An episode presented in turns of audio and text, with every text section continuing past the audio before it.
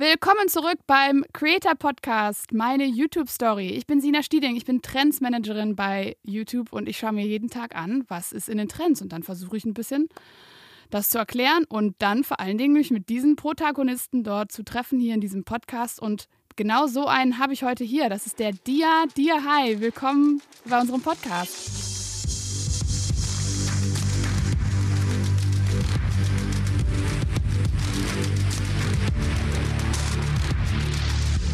Ja, schön, dass du da bist. Und Dia, du bist äh, natürlich mir schon, was die Trends angeht, bist du schon sehr ähm, bekannt, aber vielleicht magst du kurz noch den, Zuschau äh, den Zuhörern sagen, was du denn für einen Kanal hast und was du so machst für die Leute, die dich noch nicht kennen. Ja, gerne. Also ich bin Dia, ähm, mache alles so rund um das Thema Fußball, äh, habe auch da eigene Formate mitentwickelt.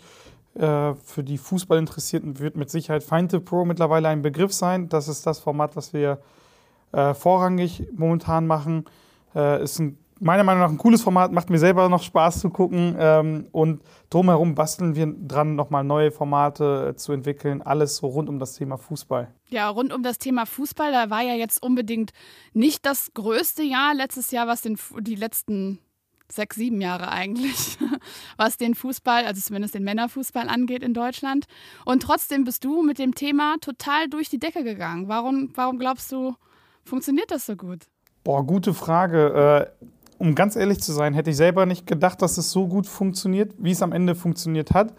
Äh, aber ich denke, das ist einfach so ein, ja, so ein Mix gewesen von Sachen, die man schon vielleicht irgendwo gesehen hat, aber mit komplett frischen Impulsen, die man da nochmal reingeworfen hat. Heißt, es passiert aktiv was, äh, man holt interessante Gäste noch mit dazu und das Ganze passiert auf einer ganzen Ebene, wo man sagt, man, jeder, jeder kleine Junge hat den Traum, Profifußballer zu werden. Und nicht jeder schafft es aus verschiedensten Gründen. Und wir können mit dem Format, das ist ja nicht nur ein YouTube-Format, sondern das Ganze passiert ja offline auch noch viel weiter. Das heißt, ich bin ja schon so fast in so eine Beratertätigkeit mit reingerutscht, dass man diesen Traum mitverfolgen kann, über einen anderen Weg, über einen Social-Media-Weg. Und das ist, glaube ich, das, äh, was, den, was die heutige Zeit einfach, wo das, ja, wo ich sage, das äh, trifft den Nerv der Zeit, um das mal nett zu formulieren. Ja, genau. total. Da hatten wir letztens auch im Podcast den Patrick B. Free, vielleicht kennst du den auch, der macht so Freestyle-Kicks. Schon mal gehört. Auf Und das ist Fall. ja auch auf jeden Fall nicht Fußballprofi, aber er macht was auch mit Fußball. Und äh, das hat er auch gesagt. Und woran glaubst du, liegt das, dass ähm, man vielleicht das Bedürfnis hat, äh, über Social Media sich da auszutauschen? Das ist ja doch eine Sache, die eher mit selber aktiv werden zu tun hat. Da denkt man ja jetzt erstmal so, hm, macht das Sinn, sich dazu erstmal Videos anzuschauen oder ist für einen Fußballliebhaber, geht es nur darum zu sprechen oder auch mitzumachen? Ich glaube, es geht, äh, es ist, es ist äh, ja, aus verschiedenen Parametern macht das Sinn. Ich habe mal mit Prinz Boateng, äh, der auch, glaube ich, ein großer Name ist, mal äh, auch drüber gesprochen gehabt und er sagt auch, 90 Minuten Fußball gucken sich immer weniger Leute im Fernsehen an. Das heißt, äh, ja, für viele ist es 90 Minuten Fußball und dann passieren fünf, sechs interessante Aktionen, auf die man quasi 90 Minuten lang wartet. Deshalb gibt es das Thema Baller League, Icon League. Die versuchen, das in einer kleineren Zeit, heutzutage ist die Aufmerksamkeitsspanne der Jugend, glaube ich, eine ganz andere. Es ist, glaube ich, nicht mehr wie früher, die zum Beispiel 90 Minuten Fußballspiele gucken oder 120 Minuten.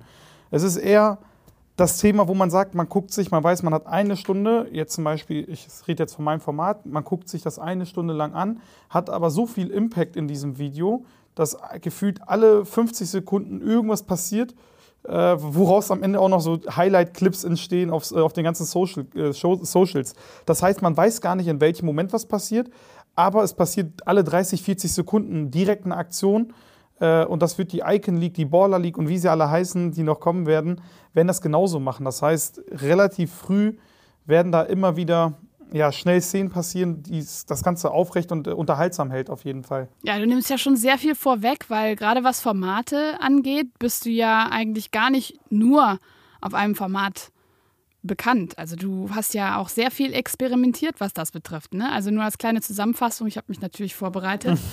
Du bist ja schon seit ein paar Jahren auf YouTube, aber der große Durchbruch an Views und Watchtime kam ja bei dir erstmal vielleicht durch Shorts auch, also gerade wo wir schon davon sprechen, dass die Aufmerksamkeit äh, vielleicht eine andere ist, mhm. aber allen voran natürlich mit einem Format, äh, was sehr viel Aufmerksamkeit äh, benötigt, und zwar, weil es eine Stunde geht. Mhm. Ähm, also insofern kannst du ja in, bei Formaten wirklich mitreden.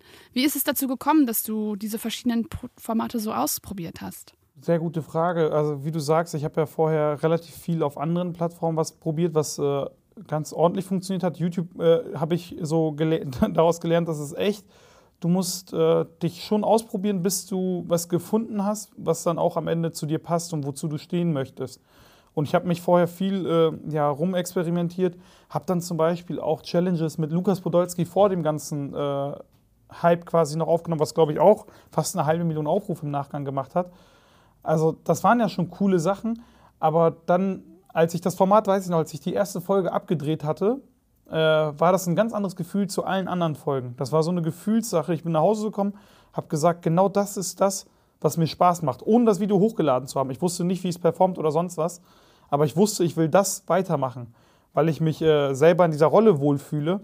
Ich wusste, ich habe eigentlich, ich war, um das ganz ehrlich zu formulieren, eigentlich in der Vergangenheit sehr, sehr dumm was ich, in der, was ich alles falsch gemacht habe.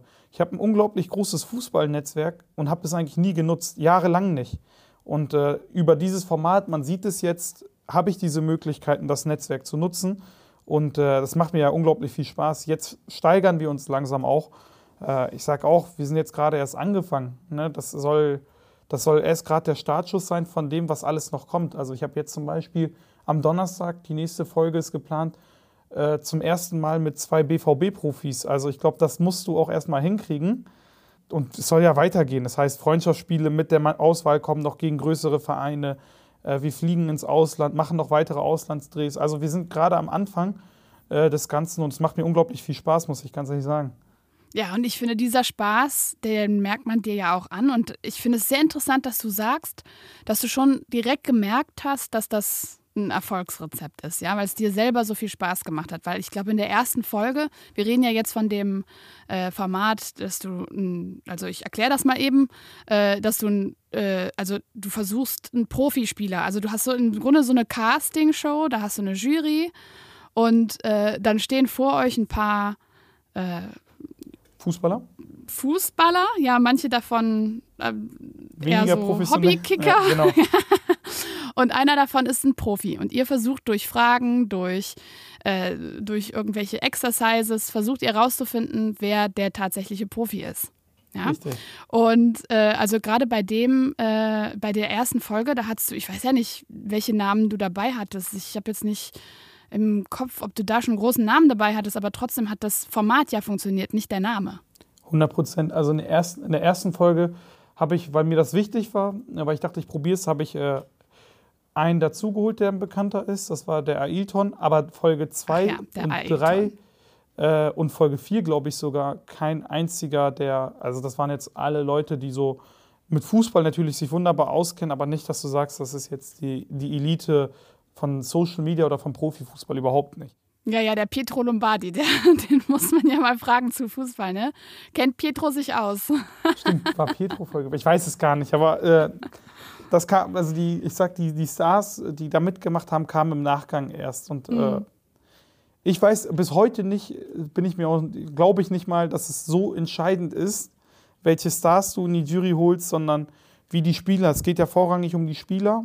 Äh, aber es ist immer, glaube ich, ein cooleres Erlebnis, wenn, wenn da noch ein Star mit dabei sitzt oder ein Fußballprofi oder sonst was. Das ist, glaube ich, mal ganz cool für so das gewisse Extra. Aber ich glaube, das Format funktioniert einfach mit interessanten Fußballern, mit einem guten Schnitt, mit einer guten Kamera, mit einem guten Kamerateam. Äh, das sind ja viele Kleinigkeiten, eine geile Location. Ach, brauche ich nicht erzählen. Das sind viele, viele Kleinigkeiten, worauf es am Ende ankommt, denke ich. Ja, man holt ja die Leute mit, diesen, mit dieser Star Power. Vielleicht bringt man sie dazu, auf das Video zu klicken, aber man bringt sie nicht dazu, das Video zu schauen, dadurch, dass die Leute. So ähm, bei dir war es ja auch ähnlich, ne? Du hast beim Illegella Cup äh, Cup, glaube ich, mitgemacht. Ne? Das war ja auch eins deiner ersten sehr ähm, äh, gut funktionierenden Longform-Videos. Äh, Eli Geller, ähm, vielleicht auch in der Community ja auch bekannt als einer dieser Fußballnasen. Ne? ähm, und deshalb, glaube ich, funktioniert das schon, dass man vielleicht äh, so einen Impuls bringt, dadurch, dass man jemanden dabei hat, den man schon mal irgendwo gesehen hat. Aber letztendlich ist es das Format, warum die Leute das dann auch sich eine Stunde lang ansehen.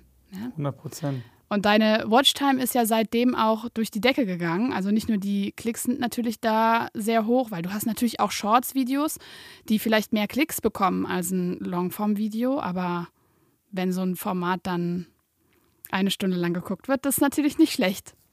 Da kennst du dich mit den Zahlen mit Sicherheit besser aus als ich. Äh, aber ja, das äh, lohnt sich auf jeden Fall schon. Aber ich, man muss auch ehrlich sein, ich stelle immer die Kosten im Verhältnis zum Ertrag und ich habe, du hast ja, das ist Fakt, du hast unheimlich hohe Kosten auch bei der ganzen Produktion. Äh, und nur so lohnt sich das Ganze ja auch. Wenn, wenn, das, äh, also wenn du sagst, man muss ehrlich, und ich bin ehrlich, wenn ich jetzt 10.000 Klicks damit machen würde, dann wäre es schwer, das Format fortzuführen. Eigentlich unmöglich. Äh, aber wenn es so läuft, natürlich, brauchen wir nicht drüber reden, ist super. Die Watchtime, also es sind ja auch eine Stunde Videos, oder vielleicht sogar manchmal sogar ein bisschen länger. Und wenn man das dann bis zum Ende guckt, ja, keine Ahnung, wie viele Leute es bis zum Ende gucken, aber es schauen sich schon ein paar bis zum Ende an, dann lohnt sich das. Und das ist äh, Fakt. Aber ich bin da noch entspannt. Ich habe, äh, ich oh, gucke eher ehrlich gesagt weniger auf die Zahlen, muss ich ganz ehrlich sagen. Klar, am Ende des Tages äh, rentiert sich das, aber ich versuche unseren Content immer weiter zu steigern und ich investiere auch immer weiter in Content. Das heißt, ich will noch besser und noch weiterkommen, weil ich sage, ich sehe das immer als Startschuss. Viele würden vielleicht jetzt sagen, boah, die haben jetzt 20 Folgen oder 25 Folgen abgedreht, die funktioniert haben. Äh, aber ich weiß, dass da noch sehr viel Luft nach oben ist, sehr viel Potenzial nach oben ist. Und dann will man irgendwann einmal sagen können, okay, den und den Spieler in der Bundesliga, der kommt aus unserer Feinte Pro-Reihe. Und dass Leute schon den aus unseren Feinte Pro-Folgen kennen. Und das ist das Ziel, irgendwann zu sagen, okay, der und der Star war bei uns in der Sendung und da bin ich zuversichtlich, dass wir das sogar in Zukunft hinkriegen. Ja, natürlich. Das ist ja alles nur der Anfang. Also, wenn wir eins gelernt haben in den letzten zwei Jahren, dann ist das der sky's the limit. Äh, aber wollen wir mal äh, ein bisschen weiter vorne anfangen, weil du erzählst ja, du hattest schon ein sehr großes Netzwerk, was den Fußball betrifft. Mhm. Was ist denn generell deine Geschichte, wie du überhaupt zu Content so gekommen bist? Also, natürlich hast du schon erzählt, du hast irgendwann gedacht, okay, lass uns dazu einfach Videos machen und lass die Leute vielleicht teilhaben an diesem Thema, was dir viel bedeutet. Aber was ist denn so generell dein äh, Werdegang, der dich dahin gebracht hat? Boah, ich muss sagen, der Werdegang ist eigentlich so unspektakulär, dass er vielleicht doch spektakulär wird. Das ist also, doch schon, das, ja, aber das ist ja gerade das Schöne auch bei den ganzen Creatoren, ne? dass nicht alle von den glitzen, äh, glitzerndsten Hintergründen kommen. Ist äh, interessant für uns zu hören, dass du dich dazu irgendwann entschlossen hast und dass es dann einfach auch funktioniert hat. Ja, auf jeden Fall kein glitzernder Werdegang. Also ich äh, habe jetzt nicht irgendwie die Vitamin B-Spritze bekommen, wie andere Creators schon mal bekommen haben. Eigentlich überhaupt nicht, äh, sondern ich bin angefangen selber damals als Landesliga-Fußballer. Das ist für die Leute, die es nicht wissen, so Amateurfußball, sechste Liga, aber auf keinem schlechten Niveau. Und habe damals zu der, ja, zum, zum TikTok-Beginn schon eigentlich so einfach nur so ein paar Comedy-Fußball-Videos hochgeladen und auch auf, ja, auf äh, Instagram so ein paar Videos äh, und nichts Weltbewegendes und bin dann aber einfach daran hängen geblieben und äh, das hat dann relativ schnell dann funktioniert auch äh, und das ist dann auch ich habe mich dann so quasi hoch, wirklich hochgearbeitet. Du hast erst mit Jungprofis äh, ein paar Videos gemacht, die das cool fanden. Da, da rede ich von 14-, 15-jährigen Jungs, die bei Hoffenheim äh, und Wolfsburg und Augsburg und so spielen. Also wirklich äh, eigentlich Kinderfußballer noch, Jugendfußballer. Dann äh, ist es dann irgendwann passiert, dass man sich dann gesteigert hat, dann äh, Drittliga-Fußballer zu treffen. Also Herrenfußballer, die in der dritten Liga spielen. Und über das Netzwerk hinaus hat man dann immer weiter Gas gegeben und äh, sich weiter connected und auf tausend Events gewesen dann irgendwann mal einen Bundesliga-Profi äh, vor die Linse bekommen und von da an ja, ging das halt weiter. Ich habe ein prominentes Beispiel, äh, was für Wege ich auf, äh, auf den Weg genommen habe, beziehungsweise was ich in Kauf genommen habe, um das Netzwerk zu haben. Damals äh, habe ich äh, durch Familie so ein bisschen mitbekommen, Dennis Undaff ist so ein, heute für viele ein Name, zu der Zeit kein Name gewesen, muss ich, auch wenn Dennis das vielleicht hört, ist aber Fakt hat damals in Belgien zweiter Liga gespielt. So, und äh, ich fand seine Geschichte aber interessant und habe gesagt, ey, das ist ein cooler Typ. Habe ihn dann angeschrieben. Das ist jetzt aber auch schon drei, vier Jahre, drei, vier Jahre mit Sicherheit vielleicht her. Äh, bin dann mit dem Auto, weiß ich noch, nach Belgien gefahren für ein, ein Spieler in der zweiten belgischen Liga spielt. Ähm, und dann ist die Geschichte, die, die um ihn passiert ist, vielleicht so verrückt wie meine. Er ist dann aufgestiegen als Torschützenkönig in die erste belgische Liga, dann in die Premier League gewechselt, äh, habe ihn da nochmal in der Premier League besucht, da ist ja auch ein mega geiles Video entstanden. Wechselt dann jetzt nach Stuttgart und jetzt wie viele Folgen haben wir mit Dennis gedreht. Wir haben jetzt übrigens nochmal eine weitere Folge gedreht bei Find the Pro und der macht in der Bundesliga neun Tore aktuell, ist für die Nationalmannschaft, für die Heim-EM Thema. Das ist so eine Geschichte, du, du investierst, aber nie mit der Gewissheit, dass es so funktioniert. Es gibt auch andere Beispiele, wo die Leute trotzdem cool sind und du die trotzdem magst, ohne, völlig unabhängig davon, aber die dann auch einfach äh, verschwinden aus dem Fußballgame und einfach gar keine Lust mehr haben auf Social Media oder sonst was. Das ist immer so ein Spiel mit dem Feuer, ein Investment und äh, damals war es ja finanziell nicht bei weitem so, wie es jetzt ist. Jetzt damals hast du es dir auch überlegt, boah, tanke ich jetzt das Auto dreimal voll äh, und übernachte ich zwei, zwei Nächte in Belgien im Hotel, lohnt sich das? Boah, das könnte alles, da rechnest du dir das ja schon aus, aber ich habe es einfach gemacht. Und heute kann ich sagen, ich bin froh, dass ich so viel investiert habe. Das ist so vielleicht ja. auch meine Geschichte, so ein bisschen. Ja, das ist äh, sehr guter Networking. Advice ja für alle eigentlich. Also das ist ja nicht nur im Fußball so, ne? Dass du eventuell irgendwann mal warst du mal nett zu jemandem, einen Tag hast du einen Kaffee gekauft für jemanden und das ist nachher dein Boss. und, ja, also ich also, aber ich muss dir eine Frage stellen, die ich mir immer stelle. Ähm, ich habe die erste Folge des Formats gesehen und dann kamen ja ganz schnell auch die nächsten paar Folgen und dann habe ich mich gefragt, ich gedacht habe, okay, jetzt läuft dieses Format ein paar Jahre.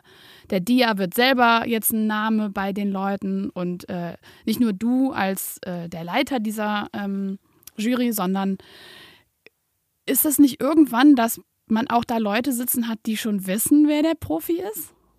Nein, nein, also da achte ich schon drauf. Also bei mir ist das immer wichtig, dass mein Team natürlich mir erstmal, ich will da nie was von wissen, weil das für mich erstmal mhm. todeslangweilig wäre und das Format das so ein bisschen kaputt machen würde. Und wir achten, also ich habe auch ganz klar die Anweisung gegeben, Spieler, äh, also unsere Jurygäste, die selber Fußballer sind, eben die Profile zu checken, wo haben sie gespielt und die Spieler, die wir holen, dass das sich nicht überschneidet, dass einer mal aus, der, aus den Spielern zum Beispiel in der U19 da mal gespielt hat und da vielleicht mal gesehen worden ist oder sonst was. Du wirst es nie zu 100 Prozent vermeiden können, dass es passiert, dass einer mal einen ausschließen kann. Sagen, okay, den habe ich irgendwo schon mal gesehen, das kann nicht sein. Das wirst du nie ausschließen können. In keinem Format der Welt, das funktioniert nicht. Weil dass einer mal über irgendein Event den mal irgendwo gesehen hat, das kann jederzeit passieren. Und ist vielleicht auch passiert, dass es ohne, dass es ein Jurymitglied mal zugegeben hat. Ähm, Ausschließen zu 100% wirst du es nicht, aber wir achten darauf, dass es wirklich so sauber wie möglich, so clean wie möglich auch abläuft. Das ist mir sehr, sehr wichtig, weil das Format, äh, Format soll real bleiben, soll echt bleiben, soll nahbar bleiben für die Zuschauer. Und das möchte ich jetzt nicht durch äh, irgendwelche trashigen Sachen quasi dann vermischen. Möchte ich ungern. Mhm. Das klingt nach sehr viel Arbeit, die da in eine Folge reingeht. Also kannst du uns ein bisschen erklären, was so für Planung für dein Team für jede Folge da geleistet werden muss? Ja, ich habe das, glaube ich, schon mal bei einem anderen Kanal mal gesagt. Das ist auf jeden Fall viel, viel Arbeit. Also es ist ja Spielerbeschaffung. Das ist, glaube ich, mit das Schwierigste, weil man erstmal die gute fußballerische Grundqualität haben will. Es gibt ja tausende Bewerber. Aber von den tausend brauchst du dann sieben, wo du sagst, es funktioniert. Da muss natürlich auch ein bisschen Unterhaltungsfaktor mit dabei sein. Das Format soll ja nach wie vor unterhalten. Das ist Fakt. Aber es muss auch ernsthafter und richtig guter Fußball gespielt werden. Äh, ich glaube, die Spielerbeschaffung, das dauert Tage, bis man da wirklich äh, weiß, okay, der Spieler kann an dem Tag, es werden Spiele auch eingeflogen aus unterschiedlichen Ländern. Das passiert auch. Das heißt, da muss man sich auch darum nochmal kümmern, die Spieler nach Deutschland zu holen. Das sind dann auch Kleinigkeiten, die dann, bis die dann auf dem Platz stehen, ist es nicht mal ganz so einfach. Äh, dann geht es um die Jury-Konstellation, die zusammenzustellen, dass es dann funktioniert. Das ist auch Planung. Ich habe hinter mir so ein Whiteboard, würde ich dir gerne zeigen. Da stehen so die ganzen Namen so drauf von denen, die wir kontaktiert haben, die prinzipiell Bock haben, aber die musst du dann zusammenstellen, wo du sagst, das macht Sinn. Boah, dann ist es location-technisch immer auch so ein Thema. Viele beschweren sich, warum ist das häufig auf kleinen Toren? Es gibt in Deutschland ganz, ganz wenige Hallen mit großen Toren. Und ich habe hier bei mir in der Region eine Halle. Aber ich kann zum Beispiel, also sag mal, ein Niklas Süle nicht sagen, ey, sieh mal zu, dass du jetzt hier mein klein, kleines Dörfchen fährst. Wird er nicht mhm. machen. Und deshalb müssen wir dann häufig an deren Standorten drehen. Das heißt, das gesamte Team, Kamerateam, alle Leute, Regie, alle müssen mitkommen zu den jeweiligen Orten, ob es im In- oder Ausland ist. Jetzt haben wir äh, diese Woche, die kommt zwei Auslandsdrehs. Und das ist relativ, also ich, hab, ich hoffe, ich konnte so einen kleinen Einblick geben, aber es ist echt viel Arbeit, die dahinter steckt, um das Ganze so umzusetzen für eine Folge. Aber es lohnt sich. Ja, ja, vor, ja, und dann danach muss man ja auch noch ran. Ne? Es muss ja noch geschnitten werden. Wie lange nehmt ihr ungefähr auf pro? Das dauert ja nicht eine Stunde, wenn Nein. ihr dann aufnehmt. Ne? Also Schnitt, also äh, reines Filmmaterial ist, glaube ich, so circa vier, vier bis fünf Stunden. Das sind ja viele kleine Snippets noch und und und. Und am Ende wird so eine Stunde 20 ausgestrahlt. Äh, genau, das äh, macht der Cutter dann alles. Das dauert auch, ich sage, ein Schnitt von einem Video. Der sitzt gerade gegenüber. Wie lange dauert das? Zwei, drei Tage? Drei, drei vier Tage, sagte gerade er. Ei, ja. ei, ei.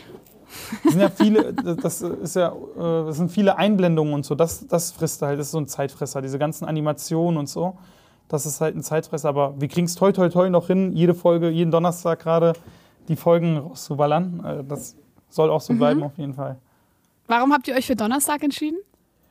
Äh, hat sich eigentlich einfach so ergeben, würde ich sagen. Also echt kein bestimmter Grund. Ich glaube, vielleicht war das so. Ich, hab, ich weiß es nicht mal, ich gehe davon aus, dass zu der Zeit relativ viele Zuschauer auf dem. Vielleicht weißt du es besser als ich. Nee, ich weiß es auch nicht, aber wir machen auch den Podcast immer donnerstags, aber Ach, ich verrückt. weiß auch nicht wieso.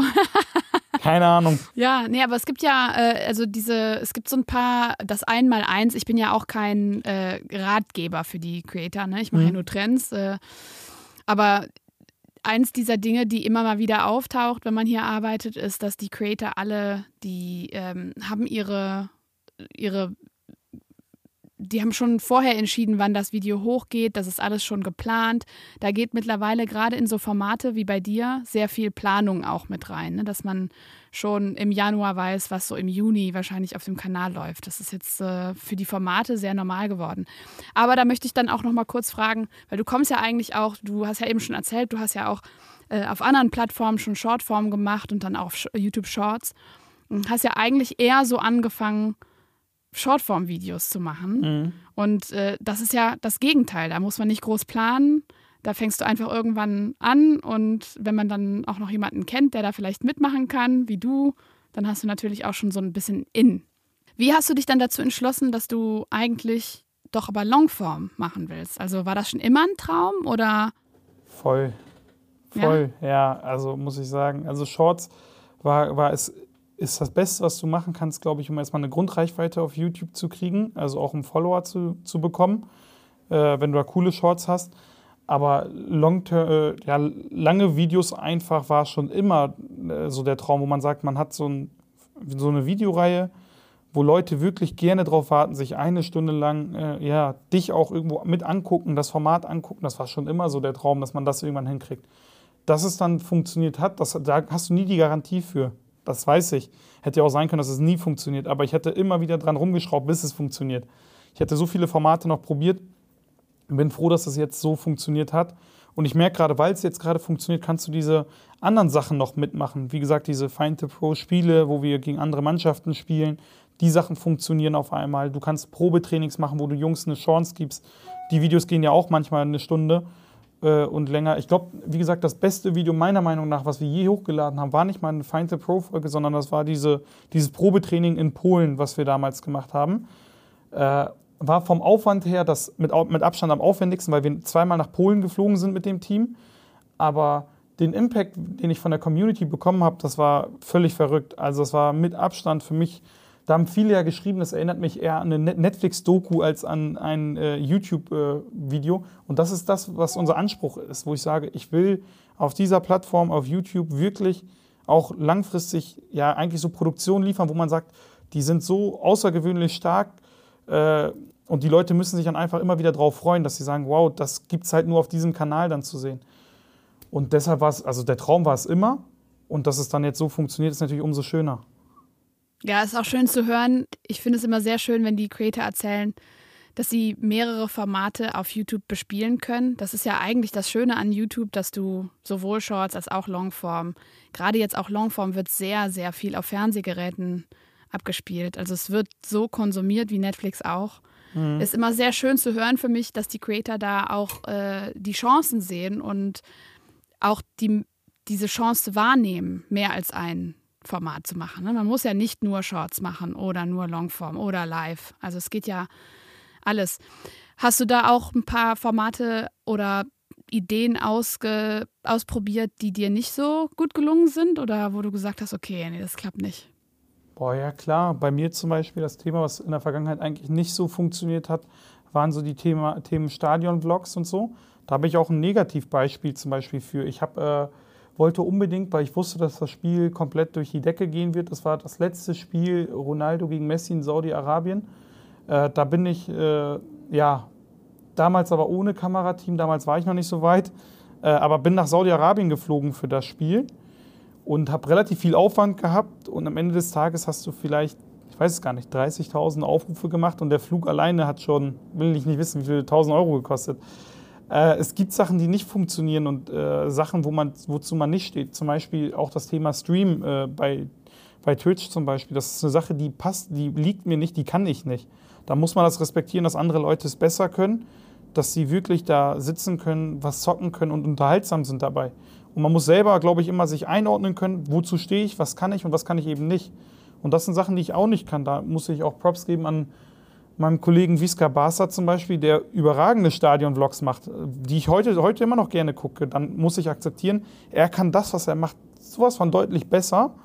Und das muss man dann respektieren, anerkennen. Und ich kann es halt nicht und kann dafür aber andere Sachen gut. Genau. Ja, total. Also es muss ja auch nicht von allem. Ich habe auch gerade überlegt, woran es vielleicht gelegen hat, aber es, wahrscheinlich kommt es daher, dass die Stadion-Vlogs, das da gibt es halt schon. Richtig. Da sind schon viele dann bei dem Spiel dabei gewesen und man hat den äh, Content eventuell gesehen. Den muss man dann nicht noch von dir sehen. Richtig. Aber Find the Pro hat man eben noch nicht gesehen. Also es gibt ähnliche Formate, aber das ist ja so dein Format, was man nur bei dir sehen kann. Richtig. Ich glaube schon, dass äh, Find the Pro so, so, ein, ja, so ein Einstellungsmerkmal irgendwo hat. Ich weiß, dass es ja natürlich hier und da jetzt, äh, klar, wenn ein Format läuft, wird es immer Leute geben, die versuchen, gewisse Sachen auch nachzustellen oder nachzumachen. Ist ja auch völlig legitim und das soll auch jeder sich, jeder soll sich ranprobieren. Ich weiß aber nur eine Sache, dass es sehr, sehr schwierig ist, das Format, weil ich merke selber ja, wie, wir haben ja mit einem riesigen Team schon Schwierigkeiten, Woche für Woche das Level mindestens zu halten, wenn nicht sogar noch zu verbessern.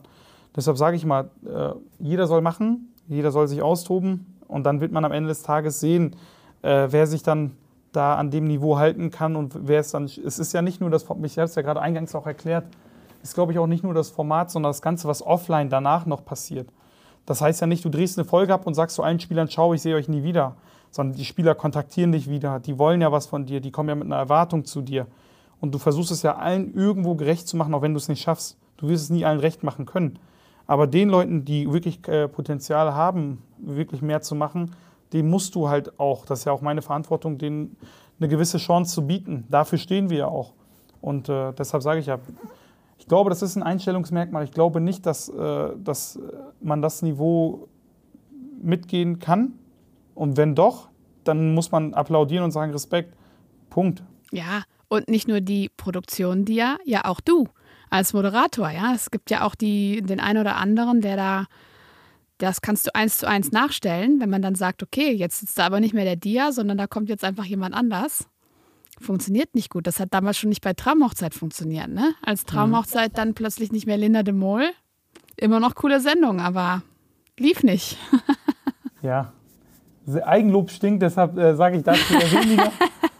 äh, aber nein, ach, äh, ich, ich bin froh, dass meine Community das auch anerkennt äh, und sich freut, dass ich vielleicht auch äh, immer wieder die Moderationsrolle mache, dass ich die Jury dann äh, zusammenstelle und leite. Ist doch eine coole Sache.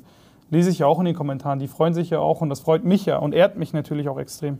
Wie kann man sich denn so einen normalen Alltag, heute bist du, äh, es ist Montag heute, du bist Jetzt gerade in deinem Büro hast du gesagt, aber wie stellt man sich denn so deinen Alltag vor?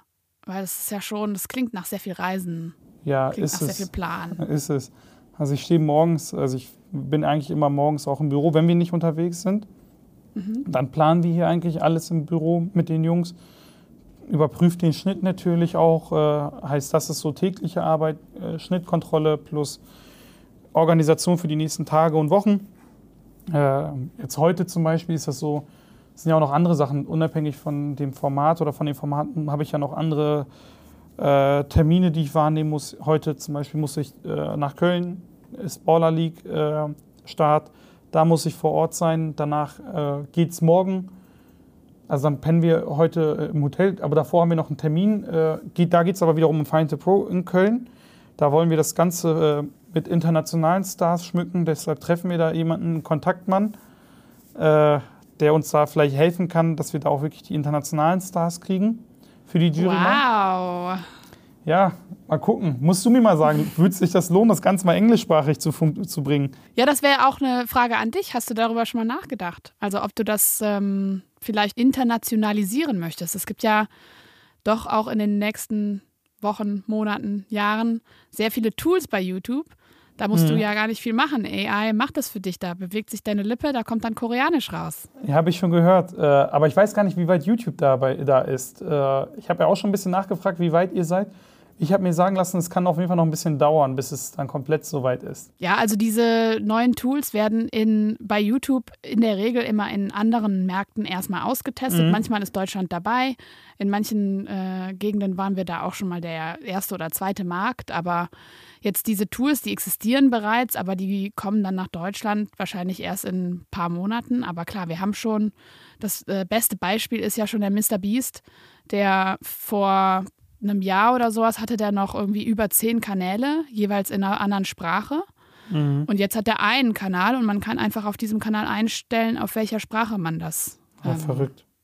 Ja, also man, man kann also sowohl Untertitel als auch äh, äh, Dubbing gibt es ja auch. Mhm. Ähm, das wird es sicherlich geben. Das wird für dich in der Zukunft natürlich auch möglich sein. Ähm, hast du da schon mal drüber nachgedacht, ob du das dann auch nutzen möchtest? Komplett. Äh, haben wir letzte Woche noch drüber, im Meeting drüber gesprochen gehabt, weil das, äh, ich denke, ich habe auch so ein bisschen, ich habe mal damals eine Fragerunde vor ein paar Tagen, ich sage damals, vor ein paar Tagen, eine Fragerunde auf Instagram gemacht, äh, weil ich ja mit Wesley Snyder mal was gemacht habe, auch so ein internationaler Star auf jeden Fall ob die sowas halt haben wollen würden. Und die Community ist komplett drauf abgefahren. Die haben gesagt, das wäre Endlevel, wenn du so, solche Kaliber in die Jury holst.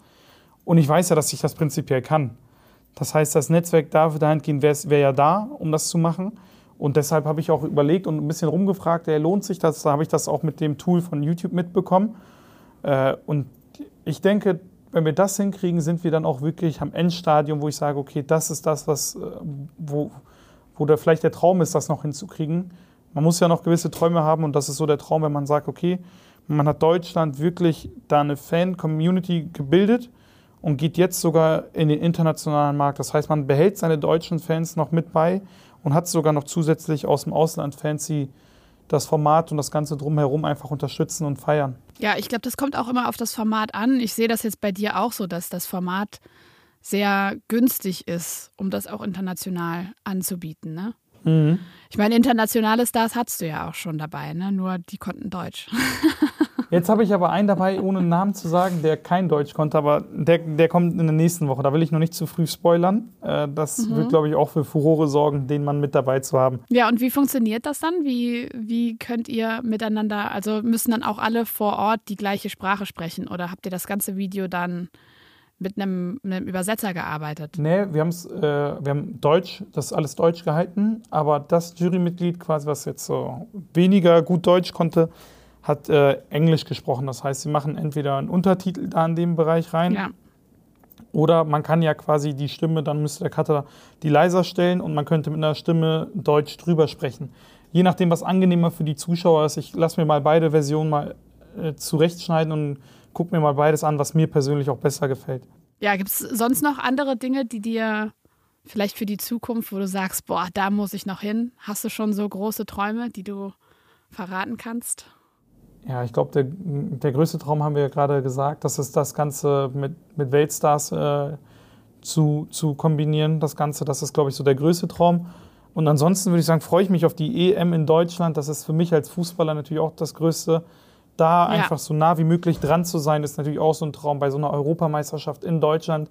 Wer weiß, ob ich das überhaupt noch erlebe. Äh, ja, ja, ist ja so. Wie, wie oft hast du sowas? Ja. So eine Heim-EM oder eine Heim-WM im eigenen Land hast du vielleicht einmal im Leben.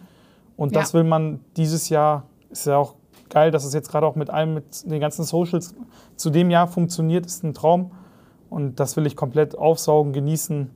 Genau das ist so das, was ich mitnehmen möchte. Total, da hilft es wahrscheinlich dann, du zu sein. Weil ich habe mich für nahezu jedes Spiel beworben. Keine einzige Karte bekommen. Keine Ja, einzige schwierig. Karte. Ist sehr, sehr schwierig. Ich habe äh, ich hab jetzt auch schon angefragt gehabt. Da sieht es zum Glück ganz gut aus und ich, ich kriege das sogar hin, dass ich für meine Community so ein paar Karten verlosen kann.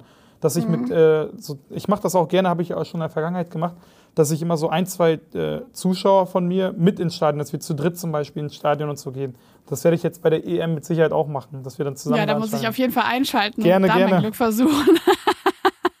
Weil also ich fand es echt krass, ne? Also wirklich so auch überall Flexibilität und so, ja, ich koste was, koste es was, weil ich bin ein sehr großer Fußballfan. Mhm. Äh, und nix, gar nichts. Also ich war Oh, wirklich ne? geschockt, dass noch nicht mal so ein Spiel, ich habe mich überall beworben, Stuttgart, egal. Also Und die Preise sind ja auch, äh, wenn du jetzt, wenn du jetzt im Nachgang welche willst, sind ja, Ja. utopisch. Ne? Das ist ja völlig verrückt. Ja, und äh, also es wäre jetzt auch erstmal, also ehrlich, ehrlich gesagt, ich war noch nie bei einem, bei einem EM- oder WM-Spiel dabei, Mhm. ähm, weil ich auch mal viel im Ausland war. Also ich war nie, also für mich ist auch WM äh, ähm, 2006 in Deutschland, bin ich extra für nach Deutschland gekommen, weil ich im Ausland gewohnt habe. Nie eine Karte gehabt und so. Also ich kann mir das gar nicht vorstellen. Ich kenne das wirklich nur aus Videos, ne? Und Cool. insofern äh, ähm, habe ich gedacht, so, ja, ko- komm, egal was kostet, deshalb auch sehr flexibel gewesen bei meiner Application, aber da ist, äh, da geht gar nichts. Da hast du ein Weltevent und alle wollen kommen und ja, Gerade in Deutschland Ende- schwierig. Sitzen da Visca Barca und Dia und machen Stadion-Vlogs. Nee, ich Aber mach, immerhin kann ich so dabei sein. Ich, ich, mach, ich mach keinen Stadionvlog. Neben mir kannst du in Ruhe sitzen, ganz entspannt.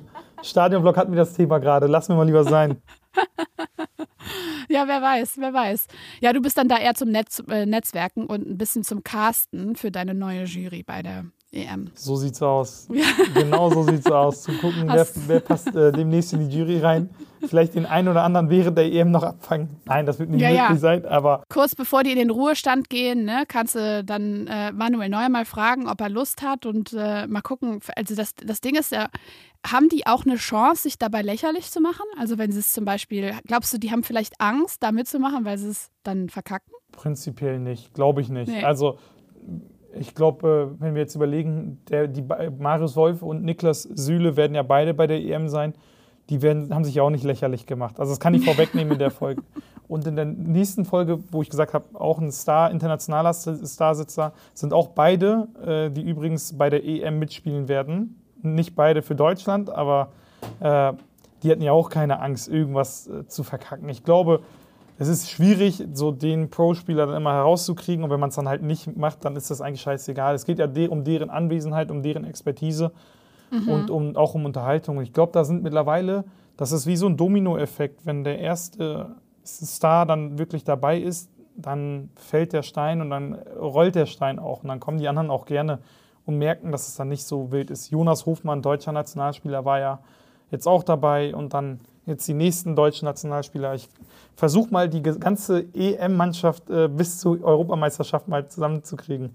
Mal gucken. Ja, und da sagst du ja was, da kannst du schön äh, jetzt investieren, wo die noch, wo alle so dran sind, äh, oh, die können nix und schlechtes Team und dann werden wir Europameister und dann äh, Dann gehen die Videos im Nachgang Ja. noch mal durch die Decke, ne? so ungefähr. Ja, ja, genau.